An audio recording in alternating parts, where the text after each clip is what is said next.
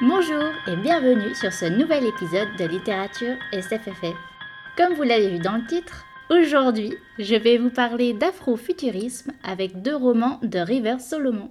C'est parti River Solomon, 32 ans, est une auteuriste de SF très portée sur l'afrofuturisme. elle est diplômée en études comparatives raciales et ethniques et en écriture créative. Elle est également consultante pour les autres auteurs, aka Sensitivity Reader, sur les questions de la couleur de peau et le handicap, car elle est noire et atteinte de troubles autistiques. En tant que non-binaire, elle utilise le pronom neutre they en anglais, mais accepte le elle en français où le neutre est compliqué. Bon, je pense que j'ai réussi à conserver le côté inclusif pour cette intro, mais il se peut que quelques L m'échappent dans mes retours de lecture. Vous saurez ce qu'il en est. Tout d'abord, on va parler de son premier roman, L'incivilité des fantômes. Il est paru une première fois aux Forges de Vulcain l'an dernier, et cette année, vous l'avez vu apparaître chez J'ai lu Imaginaire, en août dernier. Pour ce qui est de l'intrigue, on est dans un vaisseau-monde appelé le Matilda, qui a quitté la Terre voici plus de 300 ans avec ce qu'il restait de l'humanité survivante. Le voyage est programmé pour 1000 ans, avant d'arriver à destination. Cela fait 25 ans que des coupures de courant ont lieu par intermittence, entraînant dans les plus bas niveaux du vaisseau une panne de chauffage qui a de graves conséquences, dans l'indifférence des plus hautes sphères. Aster, de plus en plus révolté par les violences subies, se sert de son statut de médecin pour fouiner dans le vaisseau sur les traces de sa mère décédée à sa naissance, pour résoudre le problème de l'électricité détournée et trouver un moyen de fuir cet enfer. Dans ce roman, on va trouver plusieurs thématiques. La première, et la plus visible, est celle de la violence sociale.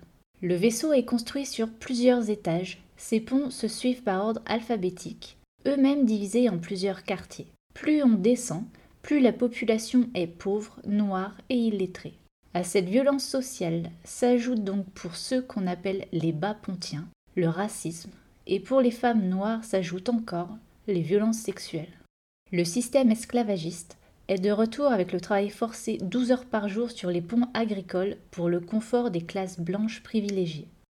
La seconde thématique est celle de l'importance de ses racines. La mère d'Aster s'est suicidée il y a 25 ans et seul reste ses carnets que sa fille apprend à déchiffrer avec son amie Gisèle. Cette dernière a mis au jour le code dans lequel sont écrits les carnets, ce qui permet à Aster de se mettre en chasse sur les pas de sa mère pour savoir ce qui lui est réellement arrivé et ce qui se trame à bord du Matilda. Cette quête sera le véritable fil rouge de l'histoire. L'une, la mère d'Aster, hante sa fille tel un fantôme. Une troisième thématique exploitée est celle du corps et du genre. Aster se décrit souvent comme laide, pas féminine. Elle a subi des opérations pour limiter les risques de viol et leurs conséquences, avec une hystérectomie, qui est l'ablation de l'utérus, et une double mastectomie, qui est l'ablation des seins. Elle ne se sent ni homme ni femme, ou en tout cas, ces questions n'ont absolument aucune importance pour elle, et elle ne comprend pas pourquoi ça l'est pour d'autres personnes. Le général chirurgien, Théo, est lui aussi peu apprécié. Son refus de porter la barbe le rend victime de colibets sur son manque de virilité. Il est soupçonné d'homosexualité, mais son statut le protège des violences directes, car il est blanc et le fils d'un ancien souverain du vaisseau. Par contre, son oncle n'hésitera pas à le violenter psychologiquement en s'en prenant aux personnes qui lui sont proches. La dernière thématique, en tout cas celle qui est exposée le plus franchement, est celle de la santé mentale et du handicap. Aster est un personnage qui a du mal à comprendre les gens. Elle est souvent confuse devant des paroles ou des actes qui lui paraissent incohérents. On apprend de même qu'elle a prononcé ses premiers mots à l'âge de 8 ans mais pour autant elle excelle dans les matières scientifiques, au point d'en être devenue l'assistante du chirurgien avant d'être elle-même médecin. Sans jamais être dit clairement, on soupçonne un syndrome d'autisme à haut potentiel. Ce statut ne la protège pas des mauvais traitements, car elle est également peu encline à respecter les lois de plus en plus étouffantes. Et elle est également obligée, comme tous les autres comparses, d'effectuer ses heures sur les ponts agricoles. Le personnage de Gisèle est également intéressant. C'est une écorchée vive. Trop de traumatismes l'ont brisée. Gisèle est tour à tour euphorique, agressive, suicidaire, mais surtout en colère. Elle possède une rage folle de tout détruire et n'hésite pas à faire preuve de violence autant verbale que physique. Alors je suis obligée par contre de vous mettre un bon trigger warning pour les questions de racisme et de violence physique. Il y a certains discours, surtout vers la page 350, quand elle est face au nouveau souverain du vaisseau. C'est vraiment ouvertement raciste. Le discours est atroce à lire. Donc je me tiens à vous prévenir si jamais euh, c'est quelque chose qui est vraiment très difficile pour vous. Pour les violences physiques, certains sont subis par les personnages et décrits, mais pas trop non plus. C'est plus des souvenirs, surtout pour ce qui concerne les viols. Donc euh, voilà. La principale violence, elle est euh, psychologique. D'où le sentiment d'injustice et la révolte bah, qui commence peu à peu, on s'en rend compte, à progresser dans les bas-ponts. Voilà. Maintenant, je vais vous présenter son deuxième roman, Les Abysses. Tout d'abord, revenons sur la création d'un mythe. Cette population sous-marine est apparue dans les champs du duo de techno-électro Drexia de Détroit, qui s'interroge sur la possibilité que des êtres humains puissent respirer dans l'eau comme les fœtus dans le ventre de leur mère. Ce questionnement vient du fait que des milliers d'esclaves africaines étaient jetés par-dessus bord lors de la traite négrière quand elles étaient en train d'accoucher. Ces fœtus n'ayant jamais respiré d'air, pourraient-ils avoir survécu et peuplé les océans? Le groupe Clipping reprend ce récit dans sa chanson The Deep pour explorer avec plus de profondeur le thème, car le premier groupe était surtout axé sur la musique plus que sur les paroles. Ensuite, River Solomon s'est à son tour approprié cette histoire en ajoutant sa pierre à l'édifice et a choisi de mettre en scène ce peuple des abysses, les Wajinru.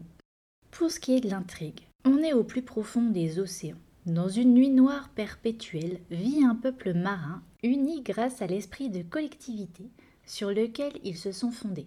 Tous, sauf une, Yetu est l'historienne des Wajinru. Là où tous les autres individus peuvent vivre l'instant présent sereinement, Yetu est le réceptacle vivant de la mémoire de tout un peuple, et ça l'isole extrêmement.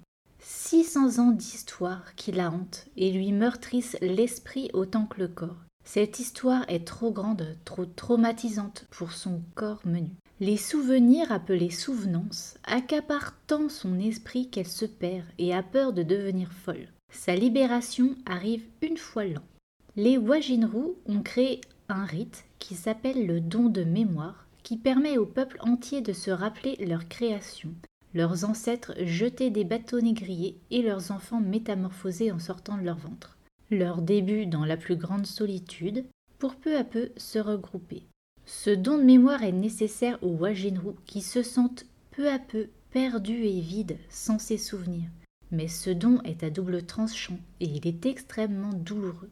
Raison pour laquelle un seul d'entre eux, pour le reste de l'année, les conserve. Mais Yetu n'en peut plus. Et cette fois, elle va profiter de la confusion créée par le don de mémoire pour s'enfuir loin de son peuple. La thématique que River Solomon va questionner cette fois, c'est l'importance de l'histoire. L'importance pour un peuple d'avoir accès à sa propre histoire. Pour débattre de cette idée, elle va utiliser deux personnages. Yetu, qui fuit cette histoire parce qu'elle la juge trop destructrice, elle pense que cela l'empêche d'être elle-même, elle souhaite être sans entrave d'aucune sorte. Elle aspire à se trouver, à découvrir sa véritable nature sans ce don qui était vécu comme une malédiction. Au contraire, Ouri, qui est la dernière survivante de sa communauté, juge sévèrement le choix de Yetu qu'elle juge lâche. Il ne reste rien du peuple d'Ouri. À sa mort, ce sera comme s'il n'avait jamais existé. Même si ce don crée de la douleur, au moins elle pourrait trouver du réconfort à voir revivre, même quelques instants seulement, ses proches disparus. Quand bien même ce passé est traumatisant. Il permet de façonner le présent et de préparer l'avenir. Mais en sous-marin, il y a aussi quelques autres thématiques qui tiennent à cœur à River Solomon, comme par exemple la non-binarité. Le peuple des Wajinru n'est pas composé comme les humains. Ils ont l'ensemble des organes génitaux, mâles et femelles, à disposition, et c'est d'un commun accord qu'ils s'accordent lors de l'accouplement de qui féconde qui. Quand Yetu sera échoué à la surface, Un personnage qu'elle va rencontrer n'aura pas de pronom genré non plus. Parce que d'un premier coup d'œil, elle ne sait pas dire s'il s'agit d'un mâle ou d'une femelle. Donc, lorsque Suka sera auprès d'elle, elle pensera il ou elle dit ceci, il ou elle fait cela, sans jamais se permettre l'impolitesse de demander son genre à Suka, étant donné que ça ne la perturbe pas le moins du monde et que ça n'a pas la moindre importance. Seul compte la personne. L'autre spécificité des Wajinro, c'est leur façon d'utiliser l'électricité. Tout se fait par courant électromagnétique. Ils sont habitués à ne rien voir, donc ils se reconnaissent de cette façon, avec une signature électrique qui leur est propre à chacun, et ils peuvent se comprendre et se parler de cette façon. De même, ce don avec l'électricité dans l'eau leur permet également d'agir sur les éléments et créer de gigantesques tempêtes. On aura un aperçu rapide dans une souvenance de cette rage qui les a animés contre un des bateaux négriers.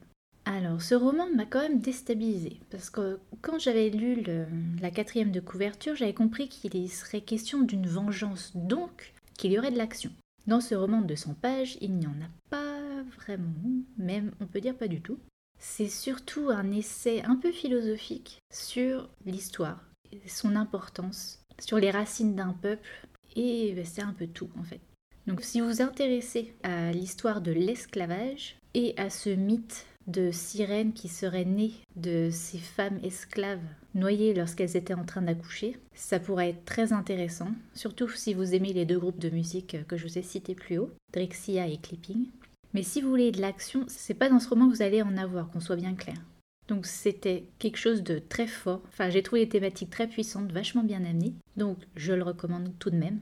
Mais si vous voulez plus d'action, ce sera l'incivilité des fantômes plutôt qu'il faudra lire. Voilà, littérature SFFF, c'est fini pour aujourd'hui. Si une de ces lectures vous intéresse et que vous n'avez pas forcément le temps de passer en librairie, pensez au site internet Place des libraires. Le lien sera dans les détails de l'épisode pour commander votre ouvrage en faisant marcher les librairies indépendantes. Il y a possibilité de recevoir votre livre à domicile ou de le retirer en magasin. Il vous envoie un SMS dès que c'est arrivé. À dans 15 jours pour les sorties d'octobre. Salut